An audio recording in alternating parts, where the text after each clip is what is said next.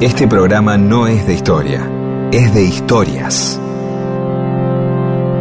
Historias para que no haya silencio, porque el silencio tiene demasiado prestigio. Y solo es bueno para dormir o para cuando no hay nada que decir. Mundo disperso. Historias de la vida y todo lo demás.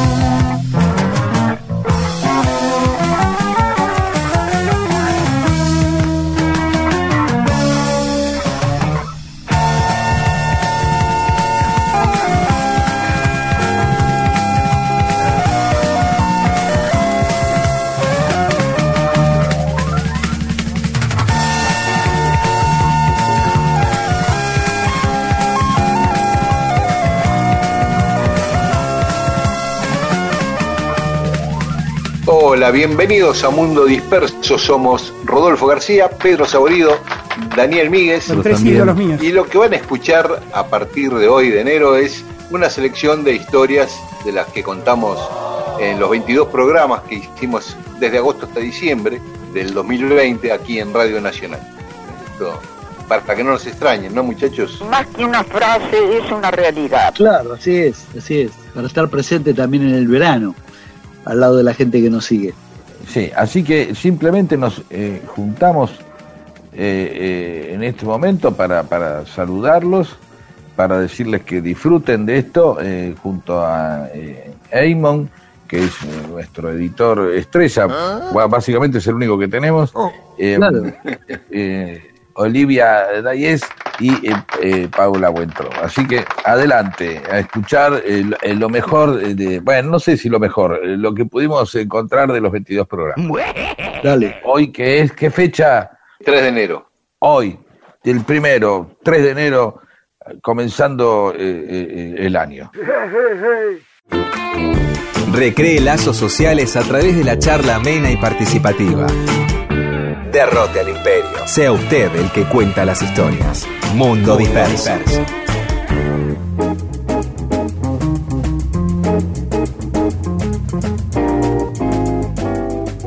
Hoy vamos a contar un tramo de la vida del Che Guevara. Es el tramo que va desde su nacimiento hasta que inició su segundo viaje por Latinoamérica. Eh, en ese viaje en que no, no sabía que nunca más iba a volver a la Argentina, a su país. El Che dejó la Argentina a los 25 años y me parece que eh, esos primeros 25 años del Che son menos conocidos que los últimos 14 años. ¿eh? Él murió a los 39 años fusilado en Bolivia. Ernesto Che Guevara, o Guevara de la Serna, es su apellido completo, nació el 14 de junio de 1928 a las 3 y 5 de la madrugada en el Hospital Centenario de Rosario, en la calle Urquiza al 3100 de Rosario.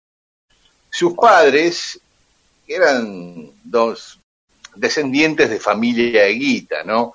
Guevara Lynch, el papá, y la mamá Celia de la Serna, que venía desde lo de la Serna, del virrey de Perú, de la Serna, y toda una familia de- con mucha alcurnia. Un día Rodrigo de la Serna, charlando de esto, también resultó ser pariente lejano del Che. Bueno, este, los de la Serna. Mucha guita, pero producto de herencias la venían llevando. En esos negocios que hacía el padre, compra tierras, 200 hectáreas en Misiones, en Caraguatay, ahí en el Alto Paraná, para hacer un emprendimiento forestal y también sembrar yerba mate. Así que el matrimonio vivía ahí en Misiones, en la selva misionera. No sé si conocen esa casa, hoy es un museo al lado del río Paraná, que hoy es difícil llegar. Yo no me imagino en 1928 cómo era llegar ahí, ¿no? En el medio de la selva. Celia queda embarazada y deciden ir a Buenos Aires a, a tener al niño. Pero en el viaje en barco por el Paraná empieza ya a tener contracciones, a sentirse mal y deciden bajar en Rosario para que eh, la atienda un médico y finalmente nace ahí de casualidad el Che Guevara. Lo vivían así en Rosario. No, vivían en Caraguatay, Misiones. Claro, claro. Mira vos, no O sea, sabía. na- nació por un accidente, demo- digamos, entre demográfico y fisiológico, es decir, no, no había, había que hacer una escala. Claro. Exacto, exacto. Ah, mira vos, yo Eh, de verdad estoy tan ignorante de esto como, como, como dijo Rodolfo recién. Yo pensé que lo de Rosario era precisamente porque vivían ahí. Es tremendo No, no, no, que no, acabamos de enterar, ¿eh? No, incluso eh, su mamá ¿Se en un quedaron momento, a vivir en Rosario después? eh, dos meses, Ah, los dos primeros dos meses de vida de, de- de Ernestito. ¿Y después? Después vuelven a, a Misiones, a Caraguatay. ¿Cómo que se hizo hincha de Central y No, no, eso lo dicen los hinchas de Central porque nació en Rosario. Ah, Dios mío, qué, ma- qué mañana. de verdad te digo. Claro. No, no, no le gustaba el fútbol, le gustaba el rugby a él. Claro, jugaba al rugby. Sí, jugaba, jugaba. Este, hay otra versión que da que en un momento les contó la mamá a alguno de sus hermanos, a alguno de sus otros hijos, diciendo que en realidad el Che, que siempre se lo consideró siete mesino, porque ellos se habían casado en noviembre del 27, en realidad que ella se había casado embarazada y como eso estaba muy mal visto, Ah, eh, le mandaron siete vecinos para ahorrarse los dos meses, eso. Claro. Claro, exactamente. Y que en realidad el Che nació el 14 de mayo, no el 14 de junio, pero Ah. que lo anotaron el 14 de junio para darle un mes más de changüí. Cosa que después en- no hay ninguna documentación en el hospital, en todos lados está que nació el 14 de junio. Así que esa versión, viste, siempre queda como en la duda en todos los biógrafos del Che. Todos dan por válido finalmente el 14 de junio, aunque eh, hay un libro sobre la madre del Che donde dice esto. Bueno, Em, son, son muchas cosas para enterarnos en una mañana. Sí, claro. Este, al otro día, el 15 de junio, lo van a anotar al registro civil con dos testigos, un primo del padre y el taxista que lo llevó, que era un brasileño. Este, le dicen si no quiere salir de testigo y, lo- y el taxista brasileño era que laburaba en Rosario, terminó siendo testigo de la inscripción en el registro civil del nacimiento del Che. Mirá vos, ¿eh? el tipo un día le dijeron, ¿sabés de quién soy este testigo de nacimiento? Del Che Guevara. ¿Cómo fue? No sé, iba, yo manejaba un taxi, ya ahora no tengo más acento brasilero, te dice el tipo. Yo soy brasilero, pero no tengo más acento brasilero. Terminó viviendo siendo- en Cuba, seguro, el tipo, sí. Sí, por ahí. Todavía estando en Rosario, siendo un bebé, le agarró su primera bronconeumonía al Che, que muchos creen que es producto original de su emblemático asma. Eh, irse a vivir a la selva misionera con ese calor y esa humedad no era lo mejor para un nene asmático, ¿no? Pero bueno, allá van de vuelta a, a la selva, hay fotos. En esa casa que les digo que, que visité en Caraguatay hay un museo con todas las fotos del Che bebé en ese lugar. Pero bueno, producto de, del asma del Che, eh, los padres, eh, aconsejados por los médicos, deciden irse a vivir a Córdoba. Primero vuelven, vienen a Buenos Aires y después se van a Córdoba. Primero a una localidad que se llama Argüello y luego a Altagracia, donde ahí está el otro museo del Che, una de las casas donde vivió muchos años en Altagracia. Hoy es un museo que para mí, de los museos del Che que, que conocí, es el mejor, el de Altagracia. Ajá. Eh, Sí, y la, y la- la verdad que, que poniéndonos en un plan de psicología de pizzería, ¿no? De- este, podríamos decir ahora que me entero esta, esta, esta relación del Che Guevara con, con los climas selváticos, ¿no? ¿No? Esa añoranza Claro. y esa búsqueda constante de Angola. Angola, la verdad, no tengo idea. El paisaje angoleño. El Congo, Pero, bueno. ¿no? Sierra, Sierra Maestra, después eh, la selva boliviana. Y, y un tipo que de nace en de tránsito, la ¿no? Toda una vida en tránsito para un tipo que nació en tránsito, ¿no? De una familia que vivía en tránsito también, ¿no? Porque, razón. Sí, se mudó encontrado- 10 millones de veces, se mudaron.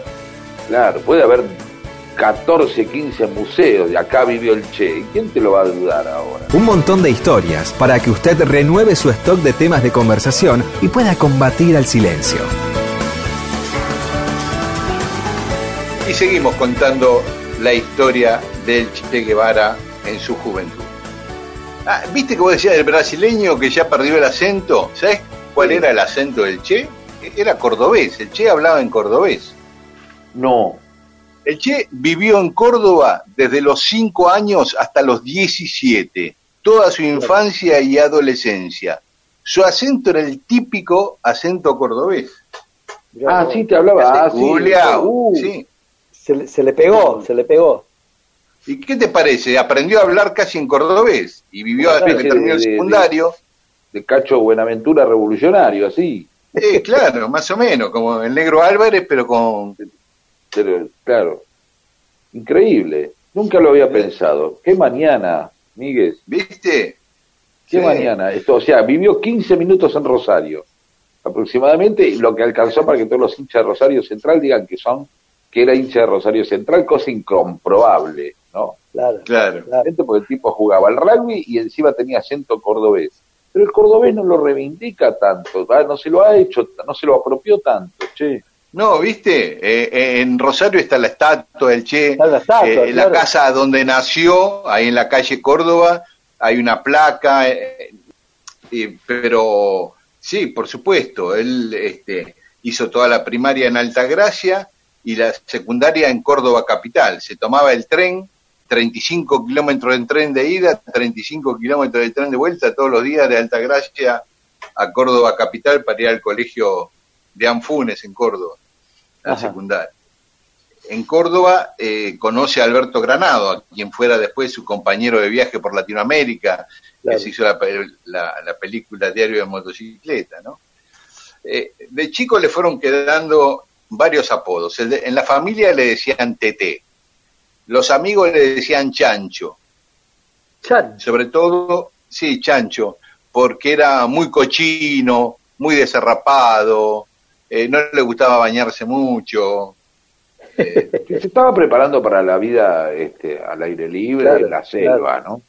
Esa barba implicaba eso. Ahora seguro, claro, está tirando esa cosa de, de- chancho, de, de, como decís vos, de, zarrapado, por ahí de, también de erutar, quizás, o festejar gases, ¿no? Cosas así groseras, ¿no? De, Chancho Guevara, ¿no? Chancho Guevara.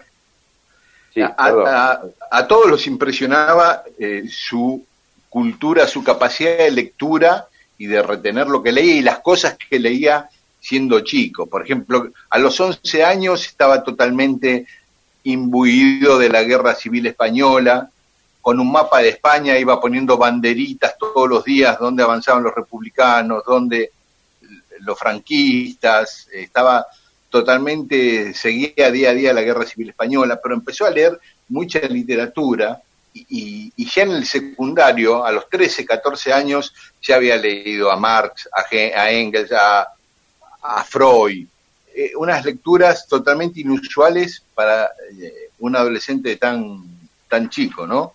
Los impresionaba a, los grandes con, con- esa capacidad de, de- lectura, además de eh, leer mucha literatura. Bueno, la cuestión es que yo les decía que conoció a Alberto Granado, en realidad por un hermano, Tomás, que era compañero de división de- del Che. Granado era seis años más grande que el Che y estudiaba medicina.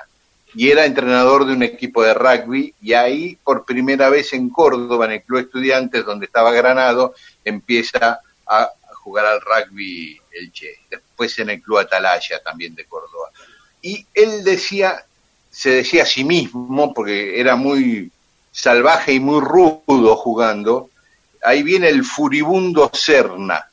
Y de ahí toma un apodo que usó mucho tiempo para firmar, que era Fuser, Fuser, que era furi- de- venía de furibundo Serna, Fuser, Claro. otro de los apodos del Che.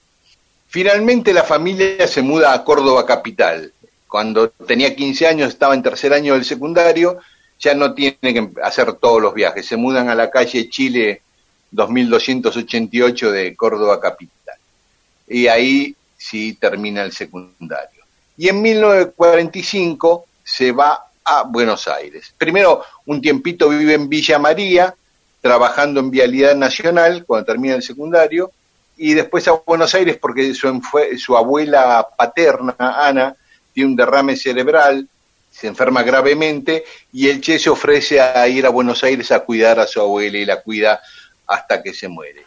Y ahí, en 1945, mientras pasaba el 17 de octubre y todo eso, el Che estaba cuidando a su abuela, totalmente ajeno a la política, no le interesaba la política, y decide cambiar su, su destino profesional porque iba a estudiar ingeniería y después de cuidar a su abuela y ver el sufrimiento de su abuela, se decide a estudiar medicina.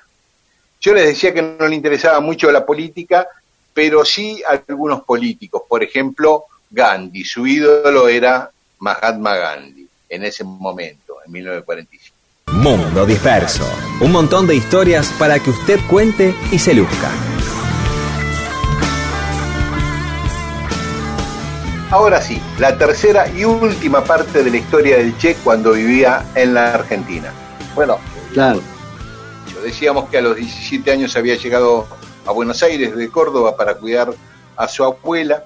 Luego que muere su abuela se va a vivir con su familia a la calle Agraos 2180 en el barrio de Palermo, donde hay una famosa foto de él en el balcón que muchos conocerán. Claro. Y sigue jugando a, al, al rugby en Buenos Aires, se hace muy fanático del ajedrez, llega a jugar contra Naidorf en Mar del Plata y pierde, y es por esa época cuando aparece su foto en la revista El Gráfico, porque él empezó a recorrer el país en bicicleta, con una bicicletita a motor, y la fábrica de bicicletas, la fábrica de bicicletas Cucciolo, hizo una publicidad Qué lindo nombre. Eh. Hice una publicidad en el gráfico. Para con el Che sentado arriba de la bicicleta Cucholo, diciendo que este joven recorrió. Con esta bici me voy al polo, decía así, ¿no? Y ahí. Cuchiolo. Qué lindo nombre. ¿Cómo no vas a comprarte una bicicleta que se llama Cuchiolo? Con esta bici viajo solo, Cuchiolo. ya está, ya está el eslogan, ¿eh? ya quedó el eslogan. Sí. Este, y que el joven eh, Ernesto Guevara de la Serna había recorrido 4.500 kilómetros con esa bicicleta, una bicicleta que tenía rozado un pequeño motor. Y efectivamente. La, famosa, salió en el gráfico, ¿no? En el gráfico salió, sí. sí. Con esa bicicleta recorrió muchas provincias eh, todo el norte, bajó por la cordillera hasta Mendoza, San Luis y volvió a, Buenos Aires. Cuando tenía 22 años, el Che, eh, en uno de los viajes a Córdoba, a visitar a sus amigos, sus viejos amigos, conoce a María del Carmen Ferreira, alias Chichina, que era de una familia de mucha plata, de una familia bien tradicional de Córdoba, y se ponen de novios con la oposición de los padres de Chichina, que veían en este muchacho alguien inapropiado para su niña. Un proto Pero bueno, eh, sí, sí. Descarriado. aparte, descarriado. Él usaba una, una camisa que le llamaba la semanera, porque se la cambiaba una vez por semana. Qué tremendo. Y usaba el pelo rapado. Había que, estar, seguramente, no habrá sido compartir carpa con el Che en la selva, no habrá sido fácil. Seguramente no. Ahora que me contar todas estas cosas, ¿no? Eh, Fidel de verdad dice, eh, eh, Guevara, otra vez, sería bueno que, que duerma afuera, ¿no? Es una bolsa de dormir peligrosa que cuando agarraban a algún prisionero se lo, mandaban ahí a la bolsa de dormir Che Guevara. Ah. bueno, perdón. Este, él estudiaba medicina así un poco a, los tumbos, ¿no? Con mucha dedicación y entusiasmo. La iba cortando la carrera en un momento, se puso a trabajar de enfermero en barcos mercantes, viajó a Brasil, llegó hasta Trinidad y Tobago, iba, bueno, laburando de enfermero en barcos. Hasta que en un momento alentado por, por Granados, deciden irse a recorrer Latinoamérica en moto. Toman la decisión, los padres no querían saber nada, pero... ¿Qué, qué, qué, tipo, no? Eh, es increíble la... Perdón, ¿no? Que hago esta digresión. Sí. es increíble la, la, la, la, eh, la poca aptitud para el sedentarismo que tenía, o sea, que ya ha heredado de sus padres, un tipo que nació en tránsito, ¿no? Que no nació Sí. en Rosario porque iban ni porque se estaban por ir, sino porque pasaban. ¿Sí? Claro. Sí. que de ahí se va a Córdoba, que vive en tres casas en Córdoba, que después se mudan a Córdoba capital, que después va a Buenos Aires, que va recorre la Argentina, que después se hace enfermero arriba de un barco. El tipo no podía quedarse quieto en un solo lado. ¿no? No, bueno, ya seguramente, recorrer- seguramente esa pulsión viajera fue la que también lo llevó a Angola y a Bolivia, aparte, aparte de su espíritu revolucionario, obviamente, ¿no? Pero no paraba. no paraba, no paraba. No, no paraba. El, eh, cuando tenía 23 años inician este viaje, en diciembre del 51, arrancan en, en, Córdoba, en Córdoba, pero en vez de ir para el norte, vienen para Buenos Aires porque él se quería despedir de su novia chichina que estaba veraneando en Miramar. Eh, los Guevara siempre pasaban todo el verano, los tres meses de verano en Mar del Plata normalmente. Decide no ir a Mar del Plata con su familia, sino ya arranca el viaje con Granados, pero primero viaje de Córdoba a Miramar. Ahí es cuando para en Villa Gesell, en la casa de un tío, por eso en Villa Gesell hay una estatua del Che, ahí muy cerca de donde estaba, donde vivía él, en la avenida 1 y 106, creo. Y después de Villa Gesell sigue a Miramar, iba a estar dos días en Miramar para despedirse de Chichina, pero se queda ocho días despidiéndose, hasta que Granado lo saca a la rastra, ¿no? llevaba en la moto un perro, su perro, que se llamaba Comeback, un cachorro de, eh, ovejero alemán. Cuando se despide de la novia, le deja el perro y ella le regala una pulsera de oro y le da 15 dólares para que le compre una malla en Estados Unidos. Él le jura que esos 15 dólares no lo va a gastar y que le va a comprar la malla en Estados Unidos. Cosa que no ocurrió porque no llegó a Estados Unidos.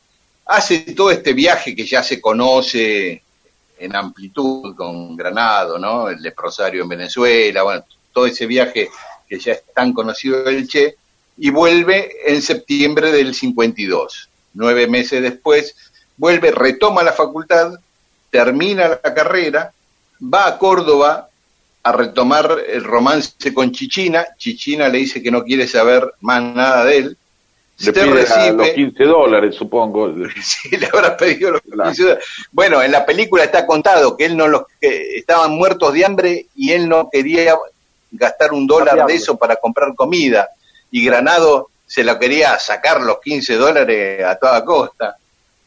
Finalmente, el 15 de abril del 53 se recibe de médico y el 7 de julio del 53, cuatro meses después, empieza su segundo viaje con su amigo de la infancia en Córdoba, su amigo de Altagracia, Calica Ferrer, un amigo que de él desde los cinco años, y ya no vuelve nunca más. Se va el 7 de julio del 53 y ya la historia es conocida, Guatemala, México, en México conoce a Fidel, el Granma, Cuba, ya se conoce toda la historia. Queríamos, queríamos contar estos primeros años de Che Guevara. Ferrer, Calica Ferrer hace el viaje con él, después se, se viene, él se, se queda en México. Qué increíble, ¿no? Qué increíble. Sí, Te fuiste sí. vos un día así con, con un amigo y Sí, la familia lo va a despedir a retiro porque el viaje lo inician en tren hacia Jujuy, porque su primer destino era Bolivia. Ya el del primer viaje sí vuelve politizado. El primer viaje que hace con Granado ya vuelve muy politizado. Y él, en ese segundo viaje, cuando llegan a Bolivia y recorren Bolivia, eh, sus amigos re- recuerdan que él comenta que el último lugar del mundo para hacer la revolución era Bolivia. Las paradojas del destino, ¿no? exactamente. Pero la historia de Che Guevara es profusa, la conocen muchos, pero por ahí estos primeros años no, no, no están tan difundidos. No, no, ya toda la parte de Rosario, ya y que eh, la parte de Misiones no es algo que, va, yo no, no soy un especialista en el Che Guevara, ¿no? pero este, digamos, no es de lo más popular. Creo que, que la mayoría de la, de muchísima gente se habrá sorprendido como, como nos sorprendimos Rodolfo y, y yo, ¿no? Sí, sí, sí, yo desconocía ese, esa, esa parte. Muy bien. Después de escuchar un poco de música, seguimos con más historias de Mundo Disperso. Sea un asesino serial de silencios. Mundo Disperso le ofrece magníficas historias para atarse a un muelle de interés y no dejar que el catamarán de una relación se precipite por la catarata del aburrimiento.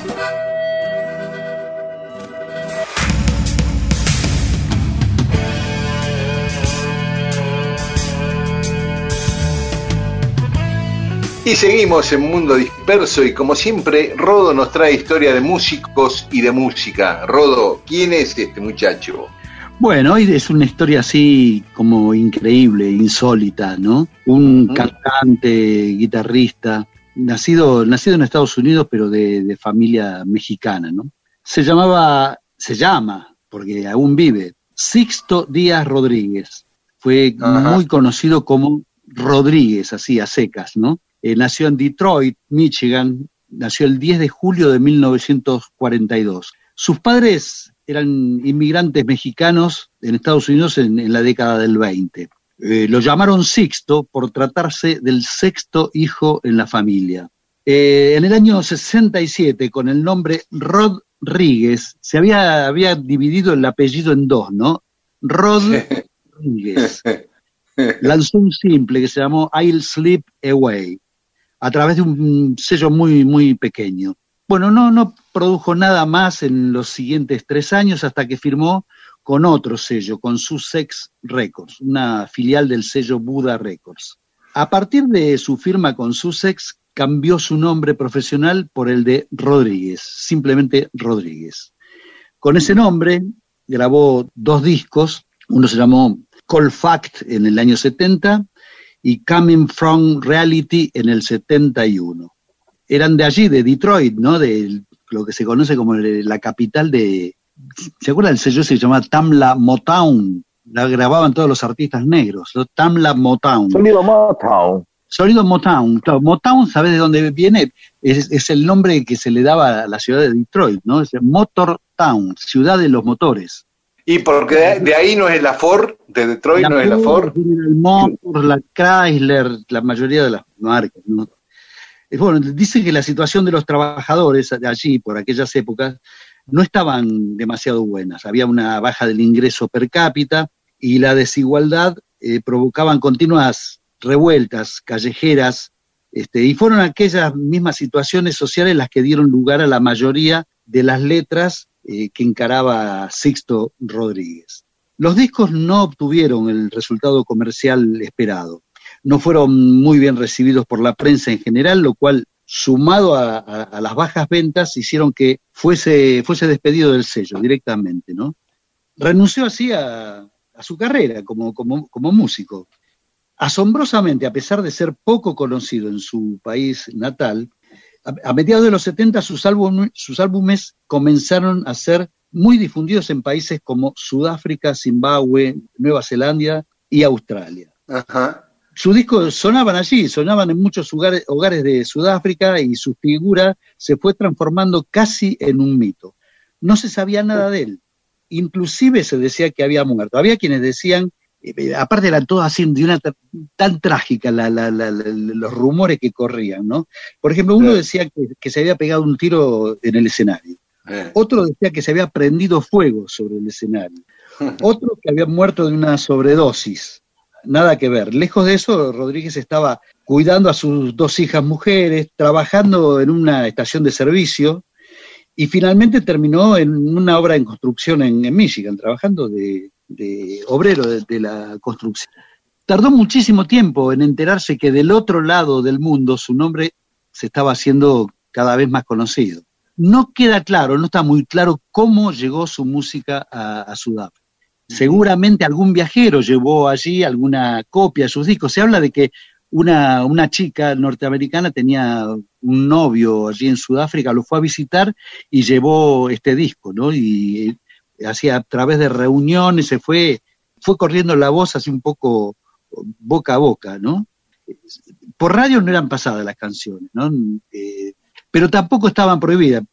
Tenían un, alto contenido así social, las letras eran antisegregacionistas, pero a pesar de todo eso, no, no, no habían sido prohibidas. Eh, bueno, tiempo después de que se agotaran las copias de, sus discos del sello Sussex, aquel sello del cual dijimos que, había sido este, echado, prácticamente, el, sello australiano Blue Ghost Music compró los derechos para Australia de, de todo su catálogo. ¿no? El sello reeditó sus dos primeros álbumes de estudio, los que mencioné antes, más un álbum que era como una especie de compilación que incluía grabaciones este, inéditas. En Sudáfrica, las letras con referencia a la lucha social se convirtieron en, bandera entre quienes eh, se oponían a la opresión, a la segregación social y demás. Es decir, que la popularidad de Rodríguez siguió creciendo así increíblemente, ¿no? Y, su disco, el, original, el primero que le había grabado, llegó a ser allí disco de platino. Ya enterado de todo esto. Ah, él se enteró porque seguía en la obra de construcción. Pero muchísimos años después. Enterado de todo esto y gracias a, ese inesperado éxito, en el 79 realizó una gira por Australia acompañado por una banda que se llamó The Mark Gillespie Band, una banda de, soporte, ¿no?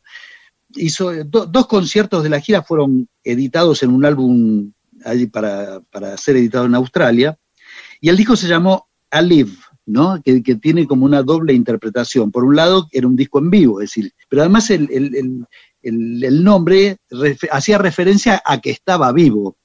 Claro. jugaba con eso el, nombre, ¿no? jugaba con el rumor de que Rodríguez había fallecido varios años atrás y demás, ¿no? Así que después de la gira del 79 volvió a Australia de nuevo en el, a hacer otra gira en el 81. En 1991 sus álbumes fueron editados en Sudáfrica por primera vez en CD. En el 98 hizo su primera gira sudafricana, un recibimiento fantástico con localidades agotadas y en medio de una gran devoción por una leyenda que se creía muerta, como dijimos antes. Más de 5.000 personas en el estadio, todos cantando sus canciones. Nunca había ocurrido antes semejante cosa, ¿no? con este artista. Bueno, se hizo un documental, ¿no? Que, que, se, que se llama, eh, el documental se llamó Dead Men Don't Tour, ¿no? Un hombre muerto no se va de gira. y ya se transformó en un artista popular en, en, todo, en todos esos países. ¿no? En el 2002, su canción más célebre, Sugar Man, que además era el nombre con el cual se lo identificaba a él, además de, de Rodríguez, ¿no? Apareció en un álbum eh, mix de un DJ llamado David Holmes, lo cual le concedió nuevamente a Rodríguez amplia difusión en las emisoras de radio australianas. En el 2007 regresó a Australia para otra gira. Eh, su canción Sugar Man apareció también en la conocida película Candy. También se realizó una película acerca de su vida, Looking for Jesús. Y bueno, y actualmente Rodríguez continúa realizando giras en distintos países. En el 2012 se estrenó un documental sobre, sobre el cantante. Este documental fue ganador de un premio Oscar. Bueno, el tipo dice, soy una persona afortunada, sigo sorprendido por todo lo que me ha ocurrido. No es para menos, podemos agregar nosotros, ¿no es cierto? Pero escúchame, y cuando el tipo toma fama ya era un muchacho grande.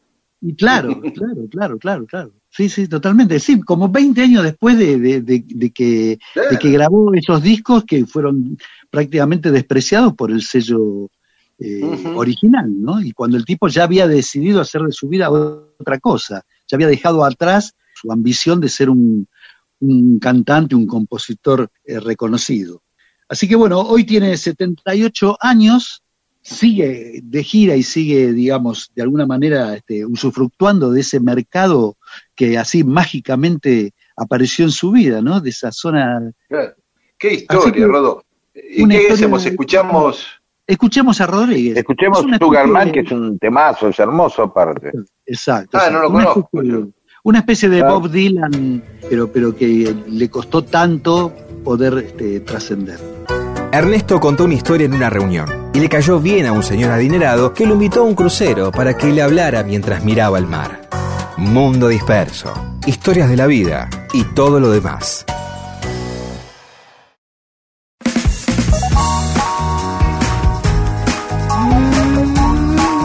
Seguimos en Mundo Disperso, somos Rodolfo García, Pedro Saborido, Daniel Míguez, estamos de 11 a 1 del mediodía aquí. Y es el momento de contar la historia de Catalina Erauso. ¿Quién era Catalina Erauso? No Una lo chica sé. no lo sabes. Que nunca me, no me suena, no tiene calle, no tiene plaza. No, no, No, ti- no. tiene, sí, tiene un monumento, ¿sabes dónde? En el Palacio Miramar en, Sa- en San Sebastián. Te tenés que ir a San Ah, Sebastián, ahí frente al mar, en el Palacio Miramar, que era la residencia de verano de la reina Cristina de España. Y ahí tienes un monumento. Pero, Un, li- un Porque lindo ella pretexto nació- para ir ahí. sí, buen, buen pretexto, claro. Ella nació ahí en San Sebastián en 1585, en el País Vasco. Era hija de un alto militar que en la época de Felipe III y le gustaban mucho los juegos de guerra, le gustaban los juegos de, de varones. Se dio cuenta que ella tenía, al fin, se dio cuenta que ella quería ser hombre, no quería ser mujer. Eh, Estaba en un Pero cuerpo. perdón, perdón, perdón, perdón. Ya, ya es algo evidentemente que, que va a traer sorpresa. ¿Cómo esa cosa alguien se podía permitir pensar eso en esa época, no? Uno, uno supone que todas esas cosas tienen que ver con las modernidades. Eh, hay, hay algo ahí que aclara si ella, eh, eh, vos- vos dijiste como juegos de varón, si ella se dio cuenta que quería ser hombre o en realidad lo que pasaba era que le gustaban las cosas que hacían los hombres, que son dos cosas distintas, ¿no? Ella quería ser hombre. Ahí está, eso es otra quería cosa. ser hombre. Eh, le habían mandado sus padres a un internado, a un colegio de monjas, y a los 15 años se escapó del colegio de monjas, se cortó el pelo y se vistió con ropa de hombre. Y a partir de ahí toda su vida se hizo pasar por hombre. ¿Y cómo se hacía llamar? Antonio. En vez de Antonio. Erauso, fue Antonio Erauso. Ah, conservó el apellido. lo conservó. Se alistó en el ejército y empezó a combatir a las órdenes de, ya de Felipe IV, que había reemplazado a, a su padre Felipe III. Entre toda su vida militar la mandaron a América. Estuvo en Venezuela, en Cartagena de Indias, Panamá, Perú, nunca, y, Ecuador. nunca- y- y- siempre sin darse cuenta, o seguramente alguien tendría que confesarle esto. eh, este, parece que lo ocultó muy bien, nadie se había avivado que tenía cuerpo de mujer. En algunas ocasiones vos me preguntabas por el apellido, le convino cambiarse el nombre, porque el padre era un militar conocido en España. Entonces, claro, cuando se avivó- le decían, eh, con... claro, perdón. eh, me Exacto. la escena. No, no, no, no, es que entonces empezó Lo a vi cambiar. pelear a su hijo y, y eso, y tiene algo que ver con Rubén. Rubén, dijiste que era, no, perdón. Antonio. Ven, Antonio, tiene que, usted tiene que ver con Antonio, ¿qué Antonio? Dice, yo no tengo ningún hijo Antonio. Eh, no, un sobrino, y ahí, o sea, el hijo, el padre no sabía, Exacto. o, o él seguía, eh, No. ¿sabés si él eh, no sabía el padre? Se rajó No, se escapó todo. de la casa, no vio más a los padres, se enroló en el bueno. ejército, termina en América, se hacía llamar en algunos momentos Pedro Oribe, en otros Alonso Díaz, en otros Ramírez de Guzmán, bueno. Así que fue de un lado para otro, estuvo en Chile en, la, en 1619 peleando contra los mapuches, se escapó a Tucumán, en Argentina, volvió a Chile, cruzó la cordillera. En Tucumán le pasó algo singular, porque quisieron hacerla casar con una chica de la alta sociedad tucumana. Y él no podía decir que era mujer por las distintas circunstancias, terminó prometiéndole matrimonio a esa chica, forzada, digamos, por las circunstancias, hasta que al final se escapó. Se logró escaparse y en tres meses llegó a Potosí, en Bolivia.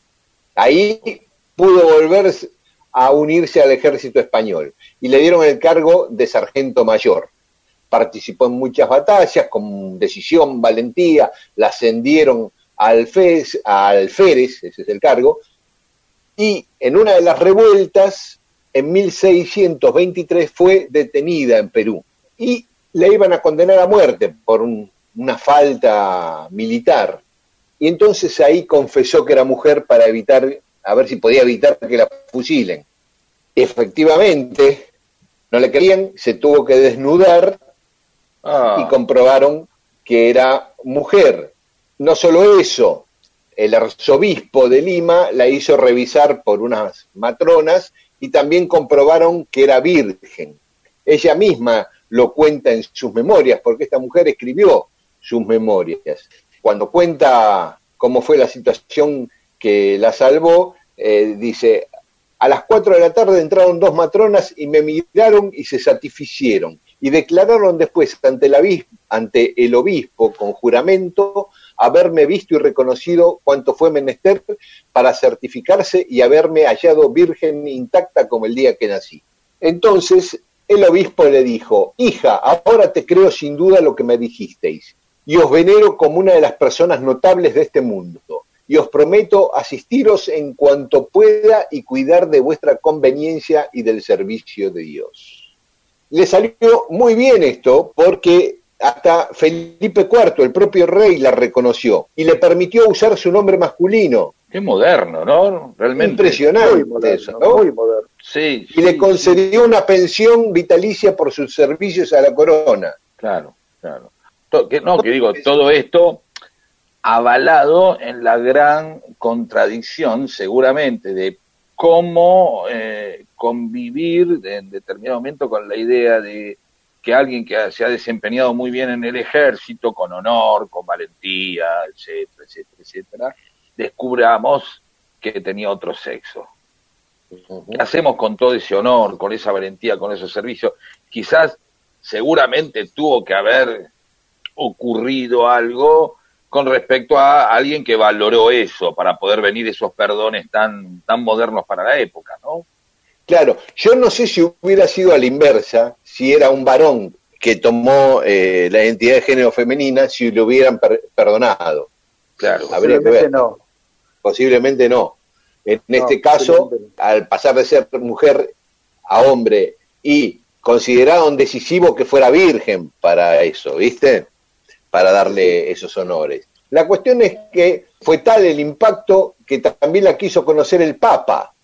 Entonces, con la autorización del rey, viajó a Roma y se entrevistó con el Papa Urbano VIII. Así que, este, sí, después volvió a América, se instaló en Veracruz, en México, y murió en 1650 ahí en México. Como les decía, en San Sebastián hay el monumento en el Palacio Miramar y una querida amiga, la Gabriela Cabezón Cámara, escritora, en el 2015 escribió un libro sobre la monja alférez. Hermosa historia, ¿no? Porque además em, todo eh, eh, ocurrió, digamos, una vida huyendo también, ¿no? Huyendo de, de todo momento en el que podrían cumplir su secreto y trabajando por su deseo de, esos juegos de guerra, de esas cosas que eran eh, tan habituales en su infancia, ¿no? Y, y, de alguna manera también la, contradicción del padre seguramente que habrá tenido cuando después vio que, su hija, eh, convertida en hijo, este, trascendía y llegaba a conocer al Papa, ¿no? Y recibió claro, condecorada con el rey, con, claro, exactamente. y, y, por ahí con cosas que él como, como tipo decía, eh, eh, hubiera deseado tener un hijo que haga eso. Bueno, no la hija, pero resulta que era el hijo. ¿Y cómo se jugó la chica convertida en chico? Porque aparte vivía en una familia de mucha guita, este, estaba bien, digamos, eh, no tenía razones materiales para lanzarse a, a, ese mundo de aventura en América, como sí tenían muchos que normalmente los que venían a pelear a América eran tipos que no tenían nada que perder. Decís que hay un afán eh, eh, aventurero también, una historia. Claro, totalmente. Y convencida de que me parece a mí que eh, si seguía ahí en San Sebastián bajo la tutela de sus padres, nunca iba a poder transformarse en varón. Claro, claro. el propio entorno le iba a, condicionar. Es decir, muchas veces uno supone que la gente al, huir de determinado lugar deja, de, deja una, una parte de ser lo que es ¿no? Me refiero a la presión de vivir en, un, eh, en una ciudad, en un pueblo, en un entorno, eh, uno alejándose quizás de esos entornos, uno escucha, eh, escucha otras voces para, para, para poder armar otra historia, porque los demás generalmente a uno le confirman la historia, ¿sí? O sea, uno sigue siendo el mismo también porque alrededor le siguen diciendo lo que es el mismo, ¿sí? No Todo el tiempo te piden que seas ese, no te dejan moverte. No estoy diciendo que lo sea un plan criminal contra uno, eh, esto, ni una. No, no, claro, claro. pero simplemente los grupos muchas veces hacen que una persona este, o un entorno no pueda modificar algunos aspectos de su conducta para este, convertirse eh, o, ir tras otras cosas, que es lo que ocurrió con esta chica. Así es. Será un tema para tratar eh, en otro momento. Ahora dejemos que el entorno cambie y aparezca la música. Clarisa contó una historia en una fiesta y nunca dejaron de invitarla a otras. Mundo Disperso historias de la vida y todo lo demás.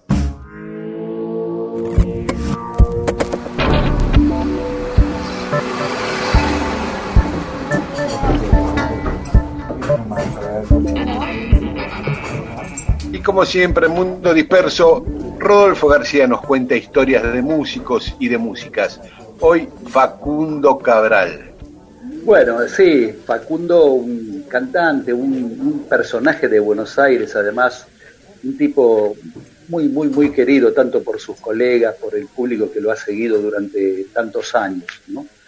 Eh, como, todos sabemos, un cantautor, lo que en aquel momento se llamaba cantautor, poeta, escritor, un tipo con gran inclinación por la filosofía. Su verdadero nombre era Rodolfo Enrique Cabral Camiñas. Nació en La Plata un 22 de mayo del, de 1937, es decir que este, hace muy poco hubiese cumplido 83 años. Tuvo un par de nombres artísticos antes de ser conocido como Facundo Cabral. En sus comienzos fue Joe Twist Gasparino, obviamente en la época en que se puso de moda ese ritmo. ¿no? Este es un dato que muy poca gente registra. En general, las crónicas hablan de que en los comienzos de, Facundo fue como el indio Gasparino, pero en realidad esa etapa fue posterior. Un día antes de su nacimiento, su padre abandonó el hogar. Su madre y sus otros seis hermanos vivían en casa del abuelo paterno de Facundo, quien al poco tiempo expulsó al resto de la familia. Sus primeros años los pasó en Berizo.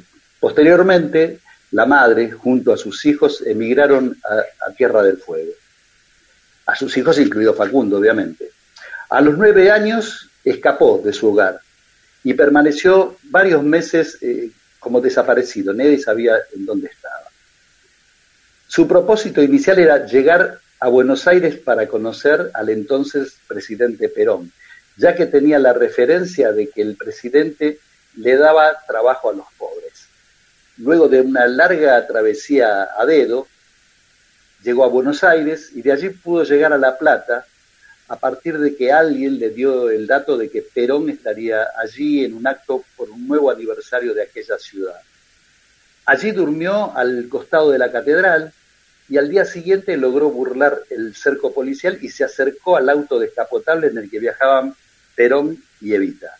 Un policía lo agarró para retirarlo, pero Perón, que acababa de verlo, le ordenó, déjelo venir. ¿Querías decirme algo? Le preguntó. Le preguntó Perón, ¿no? Sí, hay trabajo, le dijo Facundo. Facundo vive nueve, nueve, diez años. A partir de ese contacto y, y el posterior diálogo, consiguió que su madre obtuviera empleo y con el resto de la familia se trasladara a Tandil. Su infancia fue muy dura, habiendo pasado por un reformatorio, más tarde por la cárcel. Allí un sacerdote jesuita le enseñó a leer y escribir, lo puso en contacto con la literatura universal y lo convenció para que inicie sus estudios primarios y luego los, los secundarios, cosa que logró concretar en solo tres años. A través de un vagabundo conoce la religión, el hombre le recitó el sermón de la montaña y según dijo luego, descubrió que a partir de allí estaba naciendo o estaba renaciendo. No obstante, siempre dijo no pertenecer a iglesia alguna, siempre se consideró un libre pensador. Fue un gran lector, solía citar constantemente a, Borges, a Whitman, a Krishnamurti, Yupanqui, Teresa de Calcuta, Jesús, en fin. Comenzó en la música cantando folclore hasta que sobre el año 1960 aparece de moda el twist. De ahí su primer nombre artístico, Joe Twist Gasparini. En 1960, eso, eso es, disculpame, Rodó, eso nunca lo había escuchado. No, no, está registrado, no está registrado en, ningún lado. Era, yo me acuerdo de haberlo visto en, algún programa de, creo que de Canal 7 de aquella época, este, cantando temas así, twist, y, eh, y bailando, moviéndose, viste, el, típico baile de twist, este, girando la, cintura, moviendo los brazos y demás, ¿no? Una, imagen absolutamente distinta de... Sí, inimaginable. De cómo lo conocimos a él, de cómo lo conocimos posteriormente a él, ¿no? Así que sí, sí, sí. Y bueno, en el año 62, bajo el nombre Joe Gasparino y sus Pica Piedras, graba un disco simple para el sello Deón precisamente en una versión en castellano de Bailemos otra vez Twist, un éxito mundial del conocido cantante Xavi Checker, que además ese disco contenía en el lado B Twist a la una, un tema de, Chico Novarro, un twist de Chico Novarro. La propuesta no logra mayor aceptación y al tiempo cambia su nombre por el de El Indio Gasparino. Allí cambia también su look por uno más formal, con cierto aire intelectual, la prensa rotula el, estilo de sus nuevas composiciones como indoamericano, como, como, si fuese un ritmo que se le llamaba indoamericano en, aquellos momentos. Actúa en varios programas de televisión, sobre todo en sábados circulares de Mancera, bueno, y también en otros. Eh, bueno, sugiero hacer que hagamos aquí una pequeña pausa y luego continuamos contando un poco la historia de Facundo Cabral, el indio Gasparino, eh, ¿Cuándo pasa a llamarse Facundo Cabral? Exactamente, exactamente. Muy bien. Sí, porque no fue muy extensa su, su, etapa como indio Gasparín. Escuchamos un poco la primera etapa, la música de la primera etapa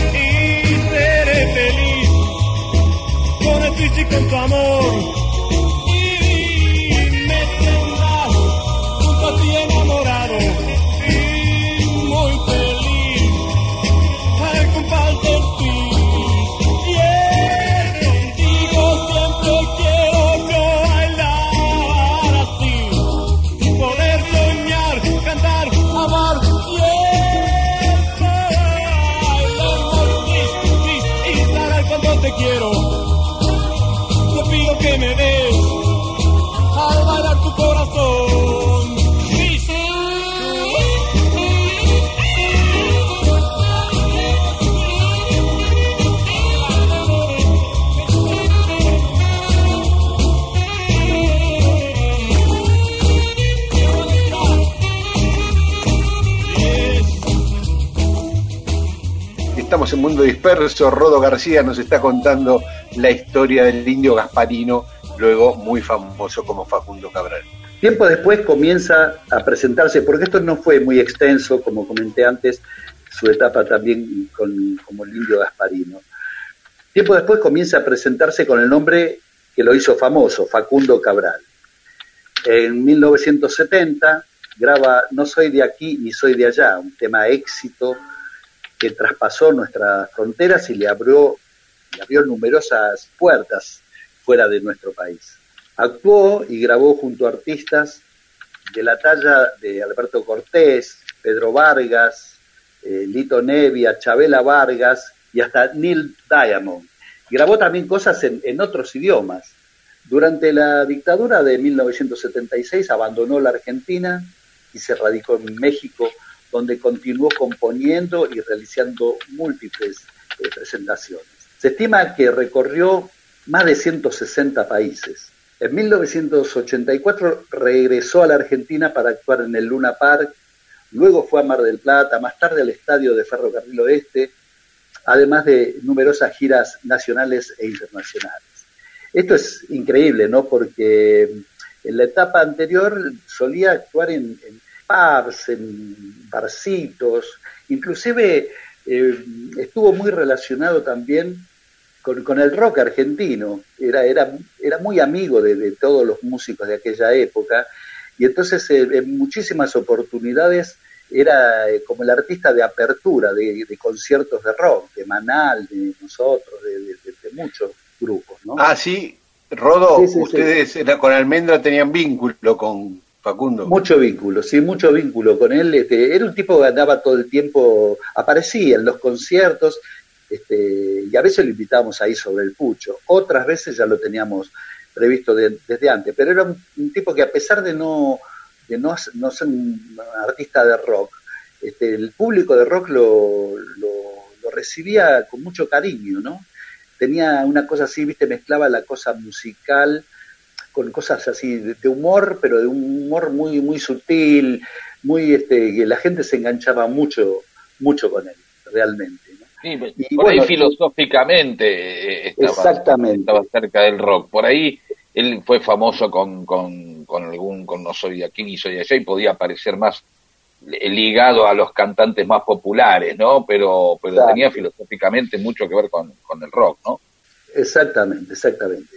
No, era un tipo también muy interesante, las cosas que entre tema y tema hacía comentarios, hacía estas citas cuando yo comenté el tipo de autores que él leía y demás, ¿no? Decir muchas cosas de, era un tipo también medio bastante místico, no sé, la gente se enganchaba mucho con lo que decía. Bueno, al final de, de su carrera terminó siendo casi, la gente le, lo tocaba, este, le besaba las manos, era, era casi como si fuese un profeta, una cosa así, ¿no? Yo tuve oportunidad de ver algunos de esos espectáculos que él hacía masivos y la gente, por ejemplo, entraba al escenario des, desde la platea, ¿no?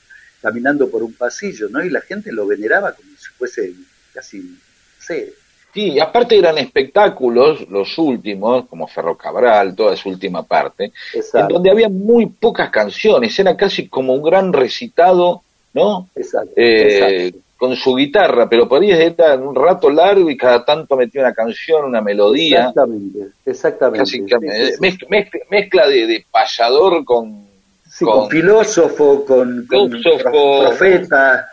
Con profeta, sí, sí, sí. Claro, monologuista, eso. monologuista exacto, también ahí. Exacto, exacto, exacto. Bueno, sus últimos conciertos los realizó en una gira por Centroamérica. Algunas de esas presentaciones fueron en Guatemala. En julio de 2011 hizo tres funciones a sala llena en el Teatro Roma de Quetzaltenango este, bueno, a sala llena y con la gente parada y ovacionándolo. Luego del último de estos shows volvió al hotel. En el lobby se encontró con Henry Fariñas, un hombre que era quien lo había contratado para llevarlo a actuar allí. Pedime un remis para ir al aeropuerto, le dice Facundo. Se, olvídate, te llevo yo en mi auto, salimos en un rato. Cargaron las valijas y emprendieron el viaje hacia el aeropuerto La. Pocas cuadras más adelante, dos camionetas le cerraron el paso. Dos hombres bajaron con armas automáticas y las descargaron contra el auto de Fariñas, quien apenas sufrió una herida leve. Facundo, en cambio, murió en el acto con dos balazos en la cabeza y otro en el centro del pecho. Un atentado criminal que no iba dirigido a él, pero del que lamentablemente fue la única víctima.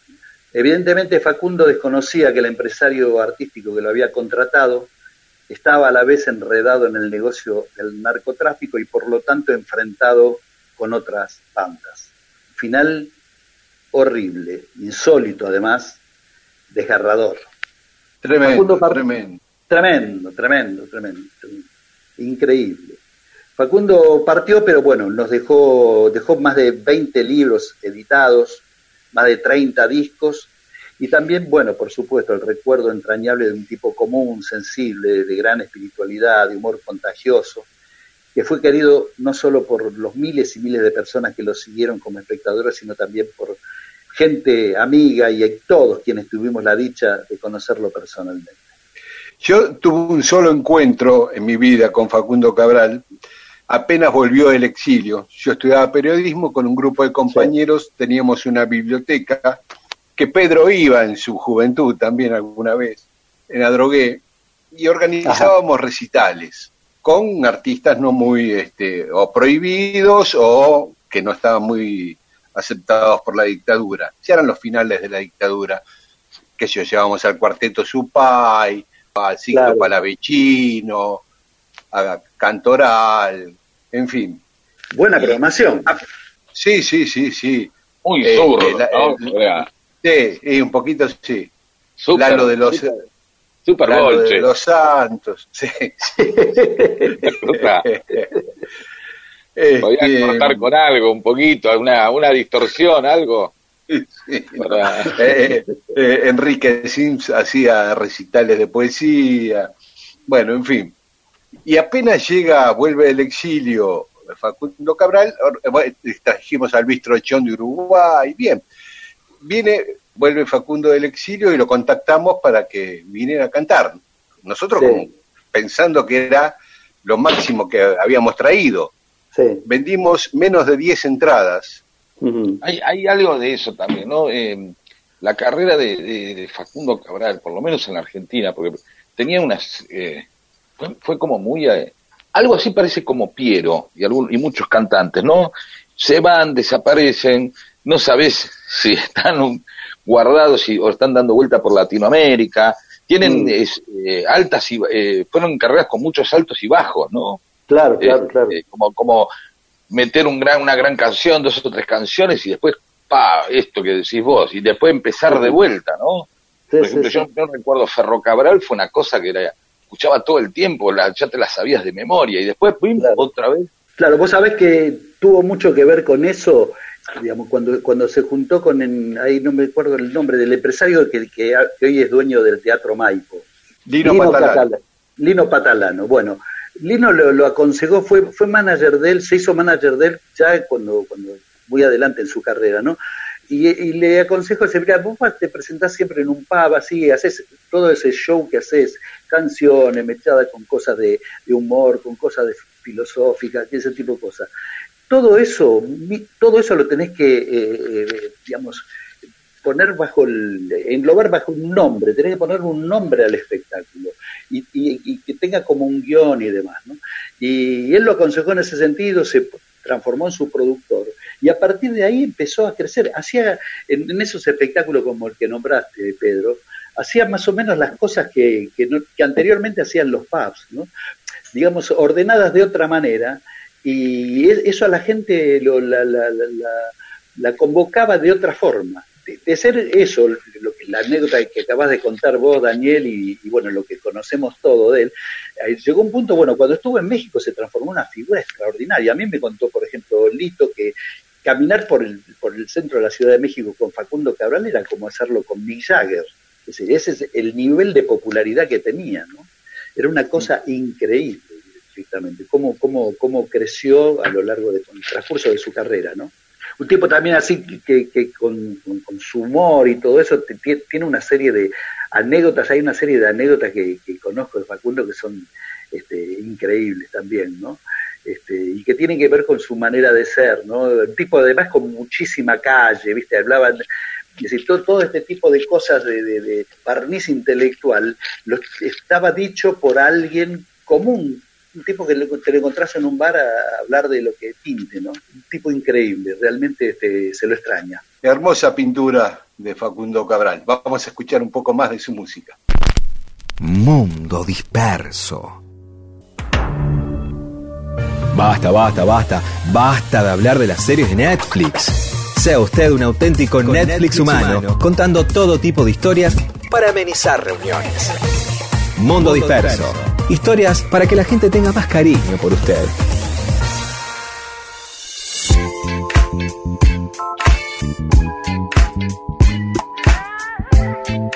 Y estamos en Mundo Disperso aquí en Radio Nacional. Lo- como todos los domingos, vamos a estar de 11 de la mañana a 1 del mediodía. Pedro, nos querías contar algo. Me estás No, no, haciendo no quiero señas. contar nada, no, no, no quiero contar nada. Simplemente, a mí esta, eh, rescato eh, la idea de viajar en camión, que son costumbres que se van perdiendo también porque se van prohibiendo. No, antes era bueno, normal ver un, una camioneta con los pibes atrás, ¿no? No Claro. una pick-up. Ahora mm, no se puede llevar los chicos ahí, ir por la Panamericana o irse No, sí, a veces ve uno cuando pasan las camionetas que venden huevos o cuando están haciendo reparto, seguramente como una licencia. No sé si hay que sacar un permiso especial o las, las camionetas que van comprando heladeras y eso. Pero hay costumbres que se van perdiendo, ¿no? Es eso. Bueno, hay que usar la moto con casco, los pibes van atrás, ¿sí? ¿no? Sí, sí. No duerme Hace, muchas veces pasaba los pibes, eh, ¿dónde pone al pibe a dormir? Ponelo en la luneta, ¿no? Y el pibe iba durmiendo, miraba el cielo. Sí, veías. La gente éramos, o sea, más sacado, ¿no? Eh, gente que iba con el pibe a UPA y manejando, o no. Claro. Venía un semáforo y lo estampaba contra la cocina. Claro, por eso digo, no, no, no estoy hablando de, no estoy haciendo una añoranza melancólica y, reclamativa de, de ay, ya no, no, no, bueno, listo, se prohibió. Y sí, pues vos, era lindo esa cosa de ir parado atrás. No, claro. Y, o íbamos con el, en el, se juntaba todo el barrio para ir con el camión de el corralón de Caligari al balneario de Quilmes, al río. Íbamos como 40 arriba de la caja del camión. Los mejores lugares. Ahí en la barranca de Quilmes y Claro. ¿Cuáles son los mejores lugares? No es el medio. Los mejores lugares o vas atrás con la tapa abierta y las patas sentado como si estás sentado en una eh, sobre un pilar o una pared o una silla. ¿Se entiende lo que digo? Sí. O adelante eh, usando el techo del camión como mostrador, o el de la camioneta, ¿no? mirando con así como si fueras con, con, Leonardo DiCaprio en Titanic, pero vos vas con una F100 este, por el camino negro. Ahí sentís el viento en la cara. Ahí dan ganas de decirle al tipo que poner el Creed en Cribote Revival irse, dice, vamos todos a Villa y te vas ahí. Eh, y después el otro lugar de incomodidad que le sigue es las barandas del costado. El problema es eh, todos los que quedan en el medio sueltos. Y esos son, sí, gente que charla entre sí, después se siente y juega al truco o hace algo, hace alguna actividad. Es verdad, hay la gente que resignaba el hecho de poder asomarse por el, por la tapa de arriba del camión o por los mejores lugares, tenía algo de estoica, digo, hay algo que hasta los ponía más allá. Eh, eh, son como, es, eh, como esa gente que no disputa el subir, si salen amigos no disputa ir adelante, va atrás tranquilo y en el medio, ¿viste? Cuando decís, ¿por qué soporta ir atrás y en el medio, que es uno de los peores lugares?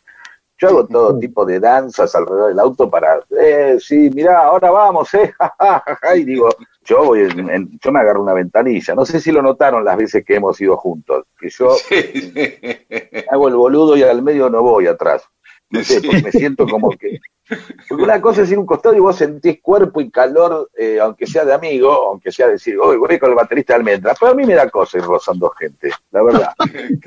este, salvo que sea eh, Marlene, me da cosa rozar gente. Y cuando vas en el medio tenés rozamiento doble. Sí, claro. ¿Entendés? Y va Rodolfo García de, un lado y Reinaldo Raffanelli del otro. ¿viste?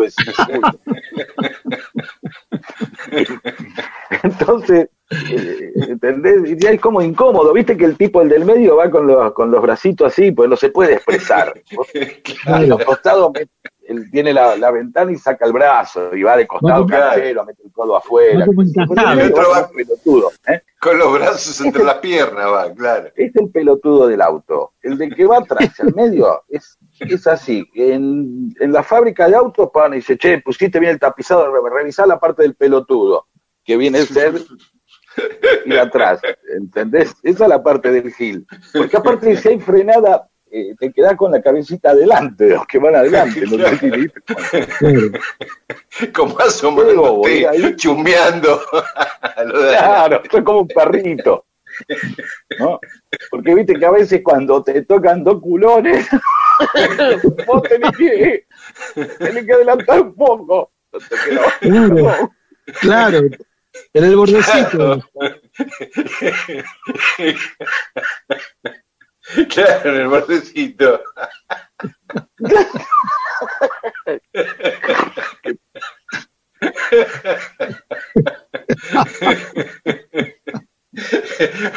bueno, bajémonos, bajémonos.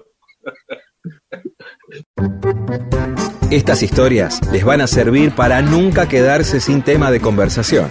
Mundo disperso. Un montón de historias para que usted cuente y se luzca.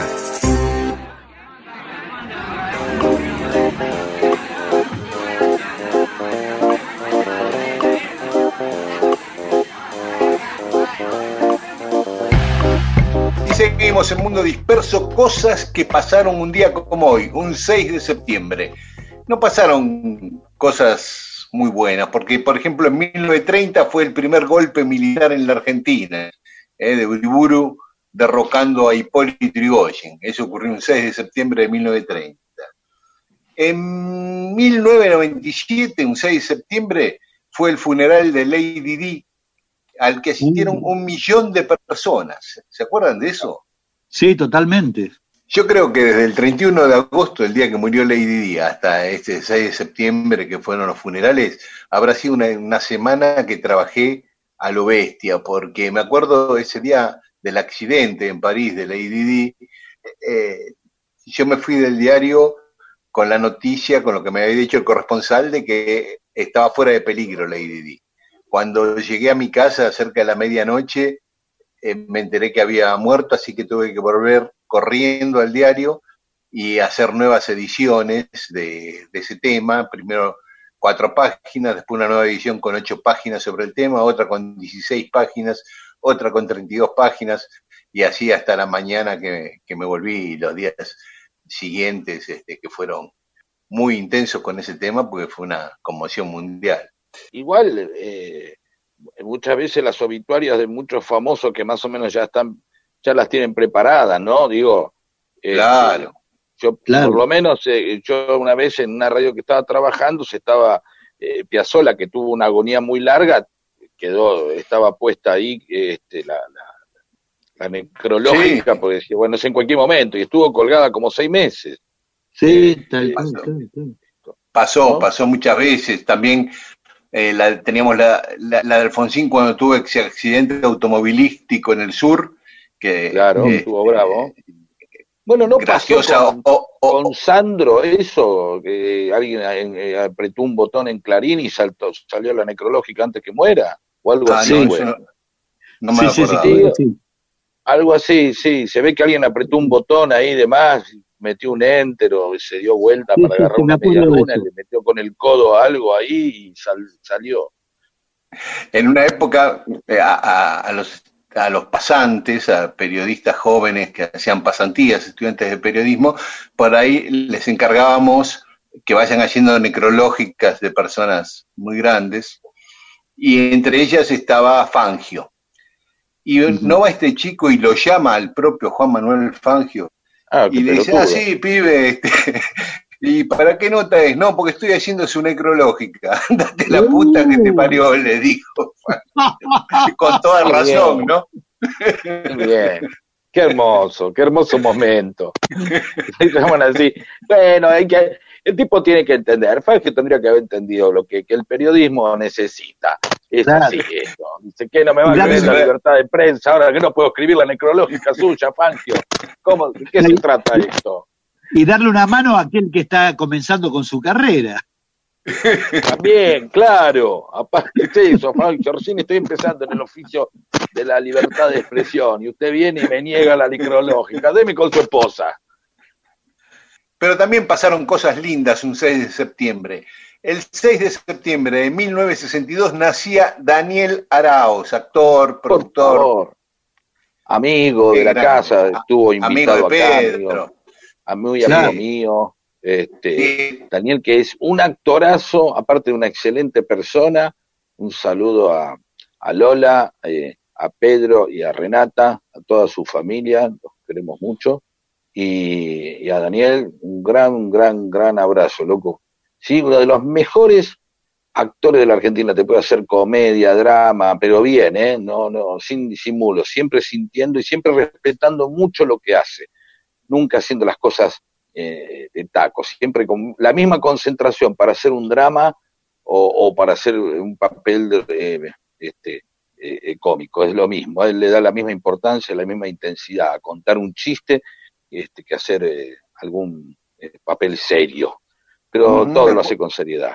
Bueno, Me acuerdo el año pasado cuando vino al programa que contaba que en su casa, como su papá era militante y sindicalista, y en su casa se juntaban todos los grosos de la política y del sindicalismo cordobés, que fueron los que hicieron el cordobazo después cuando él tenía siete años. Así que también este, me, me quedó muy grabado esas historias que, que nos contó Hermosas Daniel. historias.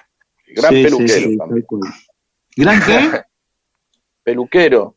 Mirá. Claro, él había estudiado para ser peluquero en Córdoba, por si tenía que trabajar, con, este, entonces estudió peluquería. Con el, creo Claro. que, que el tío era peluquero, o el papá también llegó a tener peluquería o con el tío, algo, no me acuerdo bien ahora, pero ya le vamos a preguntar.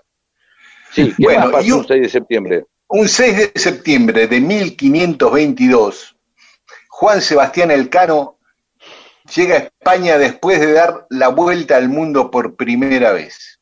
¿Mm? ¡Oh, qué bien! El primer hombre, o el, sí, el primer, él solo no, con otros que iban en el Él barco. todos los que iban con él, ¿no? Eh, Sí, sí, sí. Así que ese 6 de septiembre llegó a España. Él había partido con Hernando de Magallanes. En realidad, el comandante de esa expedición era Hernando de Magallanes. Nosotros Sí. un poquito de refilón el año pasado lo contamos al contar la historia del puerto de San Julián, ¿eh? que es la primera población en territorio argentino ocupada por españoles, justamente fundada por Magallanes, en la provincia de Santa Cruz. Ahí hay una réplica en el puerto de San Julián de una de las naves, la nave Victoria, una de las naves que cruzó el estrecho de Magallanes. Porque en esta expedición, en esta vuelta al mundo, es cuando descubren el estrecho de Magallanes. La cuestión es así. Magallanes era el comandante y Sebastián Elcano, vasco, que había nacido en Guetaria, un hermoso pueblito ahí frente al mar, en el País Vasco, era uno de, de los importantes de la tripulación, pero el que comandaba era Magallanes. Salieron cinco barcos con 239 tripulantes, sin ninguna mujer. Salieron de Sanlúcar de Barrameda, que era donde habitualmente salían la mayoría de las expediciones hacia América, un 20 de septiembre de 1519. Y llegaron el 6 de septiembre del 22, o sea, justo cuando estaban por cumplir tres años de haber salido. Tres años tardaron en dar la vuelta al mundo. Bueno, hacemos un punto y después seguimos contando la historia de Sebastián Elcano dando la vuelta al mundo. Y estamos en Mundo Disperso contando cómo Sebastián Elcano dio la vuelta al mundo, saliendo de España hacia el oeste, eh, recorriendo el mismo, en principio, el mismo camino que Colón, por lo menos en un tramo. El objetivo eh, de- era el mismo que de Colón, llegar a las Indias por el oeste, por occidente, buscar las especias y otras riquezas de Asia. El Tratado de, de Tordesillas, ustedes se acuerdan, en 1494, que había partido el mundo, la mitad, lo que descubriera España para, un, para el oeste era España y lo que se descubriera para el este era de Portugal. Entonces, estos iban buscando el paso hacia el oeste porque sabían que estaba el, Océano Pacífico del otro lado. Tres años antes, en 1519, Vasco Núñez de Balboa, a pie cruzando Panamá, lo que ahora está el canal de Panamá, cuando eh, era un istmo, llegó al Pacífico, lo vio el Pacífico, pero ahora había que buscar cómo pasar con un barco, ¿no? que no sea cargando la babucha por, por claro. Panamá. Entonces, bueno, no hubiera sido malo llegar con un barco y construir otro del otro lado, ¿no? Claro, sí. digo, por ahí lo sí. intentaron, o por ahí no tenían la tecnología precisamente o la capacidad para hacer eso, ¿no? Y decir, che, bueno, ahora hagamos un barco del otro lado y... Sí, pero Perdón, que no tener sé. esos astilleros, ¿no? Claro. No, por ahí, obviamente, yo lo que estaba pensando siempre es si los tipos pensaban que en realidad estaba más cerca. ¿Se entiende? Sí. O sea, ¿cómo, ¿cuándo te volvés de algún lugar? Decir, bueno, un poco más, un poco más. Y, pues si vos te fijás, o sea, era, o sea, agarraron la, o sea, el continente, eh, digamos, no te permite ningún paso desde el polo norte al polo sur, o sea, el, el, el, el continente americano es totalmente transversal. Sí, claro. del otro lado tenían más o menos el Océano Índico, bueno, van por el Mediterráneo, entre África y Coso, pasaban por... Eh, suponí, claro. Seguramente suponían que no era así, tan... No sé, me fui a la mierda, perdón, pero no, no, pero... esto. Pues mira que va a decir, che, la puta que lo parió, mirá dónde ya apareció un estrecho, en el culo del mundo, ¿entendés? Claro, o sea, en el lugar más lejano. Claro, es decir, y bueno, ahora pegamos la vuelta, sí, pero no sé lo que nos costó ir hasta allá abajo, nos cagamos de frío. Bueno, seguí entonces, perdón, pero venían con Magallanes, pasaron por San Julián y, Eh. fueron hasta el estrecho de Magallanes. Ahí, ahí dijeron, ah, al fin, ¿no? Como, es como encontrar la esquina. Eh, Lo que pasa también es que el viaje era muy complicado porque no tenían cartas de navegación de esa parte del mundo, ¿viste? Entonces iban, como decía antes yo, un poco a ciegas. Eh, él le había propuesto primero al rey de Portugal eh, esta misión ah, y el rey de Portugal no, no le interesó, entonces, porque era portugués Magallanes, fue a España y se lo propuso a Carlos I, que era el nieto de los reyes católicos, ¿eh? el hijo de Fernando el Hermoso y Juana la Loca, que tenía 18 años nada más el rey. 18 años, un, un pibe. Y le dijo, sí, me interesa. Y Sí, firmaron ahí. cosa de adolescente. dale, Claro. yo, dale para Hippie, adelante. hippie, no sé. dale. Re hippie, el pibe ahí. Estaba Claro. con, un, con un coso real, con un paso real, y dice, sí, recopado, dale, totalmente, andá y contame, y después voy. Y así se mandaron, dijeron, bueno, ¿quién em- bancó esto? Y un fumado, ¿quién, un pendejo, ¿quién puede mandarse? Le puso toda la tarasca para que ¿Vos te das hicieran. cuenta que, eh, la, la primera vuelta al mundo se eh, termina em, eh, eh, dándose porque lo dijo un pibe de 18 años? Y es Claro. maravilloso. ¿O no? Claro, Sí, Es un sí, detalle hermoso. sí. claro. Gracias. Es una mañana de- distinta. Porque, no, bueno, pero está bien, pero es el tipo, ese fue el que, o sea, ya uno se le negó. Estas son las hermosas historias. Dice, che, viste que los Beatles fueron a, a tal, a Deca, o no me acuerdo a qué grabador, Decca, y dijeron sí, que no. Claro, y después fueron a la otra y dijeron que sí, este es lo mismo. ¿No? Fueron a Claro. ver, ver el coso de Portugal y después dicen, che, ¿te acordás que vos le dijiste a uno que no, que no vaya? Sí, bueno, fue a el pibe, ¿viste? El de España, de 18 años, Sí. y le dijo que sí, y pegaron la vuelta al mundo, Jodeme. claro. ¿no? Tal cual. Es como esos clubes que, que le dicen que no, ¿viste? San Lorenzo le dijo que no a Bocini, Boca le dijo que no a Pasarela, y después Ri- River no le quiso pagar el tratamiento a Messi. River a Messi, claro.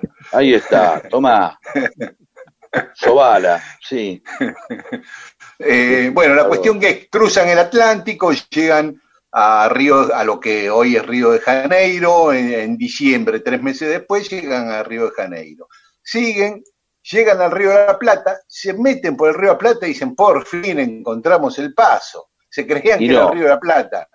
Subieron, anduvieron 15 días por adentro, o sea, Río de la Plata, Paraná, en un momento se dijeron, no, estamos subiendo mucho, ah, esto no nos lleva a ningún lado.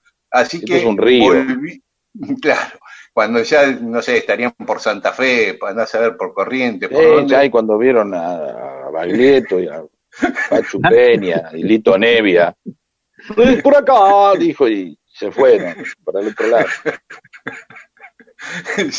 y pegaron la vuelta, volvieron a salir al Atlántico. Fito ahí también, que había dicho, no, chicos, no, no, y, este, No es por acá. claro. Es increíble, perdón, es increíble Rosario la cantidad de artistas que da. Es tremendo. Ustedes decían, Pablo Granado, eh, Olmedo, Fontana Rosa, Los Gatos, eh, Sí, sí. no, no paran, Rubio, este, toneladas de gente, es tremendo, hay que alambrar. Pero Libertad Lamar, que también era de Rosario. También, Bueno, pero, sí, creo que sí. increíble. Sí, Sí, digamos. Sí, sí, tremendo.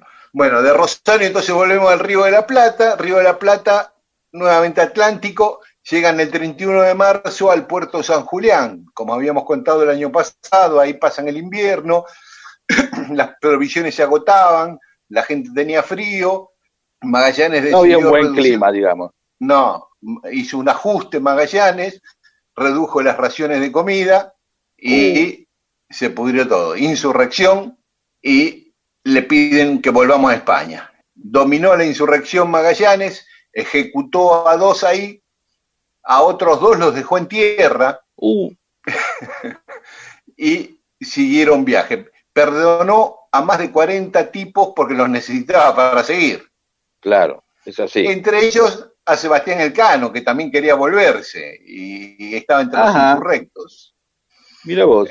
Y después resultó que, que fue el que descubrió, el que pegó que la vuelta, al mundo, y se quedó con el honor y las avenidas. Claro, el que continuó. El que continuó, claro. Bueno, cuando llegaron, siguieron viaje y enseguida ahí en la desembocadura del río Santa Cruz, que está más o menos, si uno mira tierra adentro, a la altura de Comandante Piedrabuena, en la provincia de Santa Cruz, pierden una nave, ¿eh? Se rompe contra las rocas de la desembocadura del río Santa Cruz y se quedan sin una nave. Cuando llegan a, están por llegar al estrecho, otro barco, sin sublevarse, nada, disimulado, el que iba último, agarra, pega la vuelta y se vuelven para España. Sin decir nada. Sin decir nada, de Cayetanos pegan la vuelta y, y Claro, regresan que ahora vamos, dijeron. Eh, no, mirá, estamos, nos vamos a ustedes que ya lo alcanzamos. ahora vamos, tranqui, dame, dame diez minutos más. Sí. Perdón, hace tres horas y media que estamos hablando más o menos, ¿no? Entonces paremos, si paremos acá, momento. que estamos por cruzar el estrecho. ¿eh? Así que es un buen momento y- para parar. Para, y escuchar un tema marítimo como Pleamar de Águilas de Invisible. Ahí va. ¿Qué es lo que escuchaban en los barcos cuando venían bajando? Claro. Porque una historia siempre fascina. Porque nacimos para ser fascinados. Mundo Disperso. El programa que le da a la gente historias para que las cuente en otro lado y así acceder a la felicidad. Bueno, y estamos contando la vuelta al mundo, esa historia que comandó Sebastián Elcano. Pero por ahora estamos por cruzar el estrecho de Magallanes con Hernando de Magallanes al mando de la tripulación. Recordemos que eh, salieron cinco naves, eh, una después se pegó un palo, eh, tuvieron que irse todos a otro y después una de las naves, la que iba atrás, pegó la vuelta y se volvió a España sin decir nada y que siguieron los otros tres. ¿No? Quedamos con bien. tres naves, exactamente, con tres naves.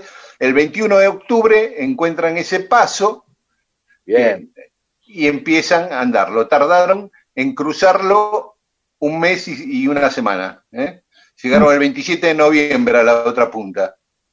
Es Uh, ¿por qué? Por Porque el las aguas tipo- son muy turbulentas, porque se juntan los dos océanos y se arman unas marejadas muy grandes. Y además salir, si vos mirás el mapa del lado de Chile, del estrecho, es como un delta, ¿viste? Es, está lleno de islitas, islotes, es como un laberinto salir de ahí. Claro, se habrán Eh, mareado, eh. era como entrar en el parque chas del continente, ¿no? Algo así. Empiezan a dar vueltas y dice, otra vez acá, esto ya lo vimos. Incluso los dos tipos que habían dejado en tierra, ¡eh! ¿No? Y, ah, otra vez estos dos, y se volvían. Iban corriendo por la costa los tipos. No, pero aparte, eh, eh, eh, si había mucho viento, es esperar las condiciones climáticas. Debe haber muchos días que los tipos se pararon, echaron ancla y esperaron, seguro. ¿eh? Y puede ser, puede ser, claro. sí, sí, sí.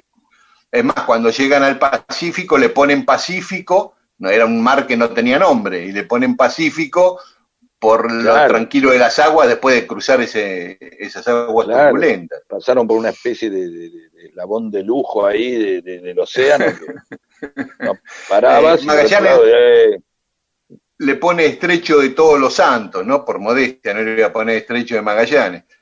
Claro. pero después, bueno, le dieron su nombre. Bueno, la cuestión es que cruzan y siguen hacia el oeste, llegan muy maltrechos, muertos de hambre, ya no tenían nada para... Ah, bueno, una, un detalle, cuando ven... em, e- esta expedición, por ejemplo, usa el nombre Patagones, le ponen por primera vez Patagón al habitante de, la de lo que ahora conocemos como Patagonia. El nombre Patagonia viene de la descripción que hace Pigafetta, que era el escriba, el que iba contando la historia de esta expedición, dice unos patagones y le, le queda ese nombre. Y la otra, otro nombre que queda de esa expedición es Tierra del Fuego, porque mientras cruzaban el estrecho, del lado sur, veían fogatas a lo largo de toda la costa, encendían los onas, y por eso le pusieron Tierra del Fuego. Bueno, hermoso. la cuestión es que llegan a las Islas Marianas, eh, muertos de hambre, pero ahí, bueno, se aprovisionan, qué sé yo, siguen, llegan a Filipinas, un 27 de abril de 1521, y ahí se enfrentan con los pueblos originarios de las Filipinas y muere Hernando de Magallanes. ¿Qué hacemos? Bueno, ¿quién queda al frente? Y eligen a Sebastián Elcano, que era el de mayor rango, para que quede al frente. Sigue el, el, Cano, llega a las Molucas, que es las islas de las especies, como les llamaban, las especias, y, cumplieron el objetivo. Ahora había que volver a España, pero por el... Claro, yendo para el mismo lado. Eh, claro, exactamente, no para atrás, no para volver a cruzar el estrecho. Así que fueron para el Océano Índico, dieron la vuelta por eh, abajo de África, y finalmente, como les digo, el 6 de septiembre de 1522 la nave Victoria es la única que llega, porque las otras dos se fueron estropeando en el camino, llega una sola nave a... Uh, casi, casi. Eh, sí, sí. En el muelle lo estaban esperando todas las autoridades de la ciudad, los miembros de la Casa de Contratación en pleno, había un montón de público este, viendo cómo llegaba esa nave habían, recordemos que habían salido 239 tripulantes, llegaron 18. ¿eh? Uh. El Cano con 17 más.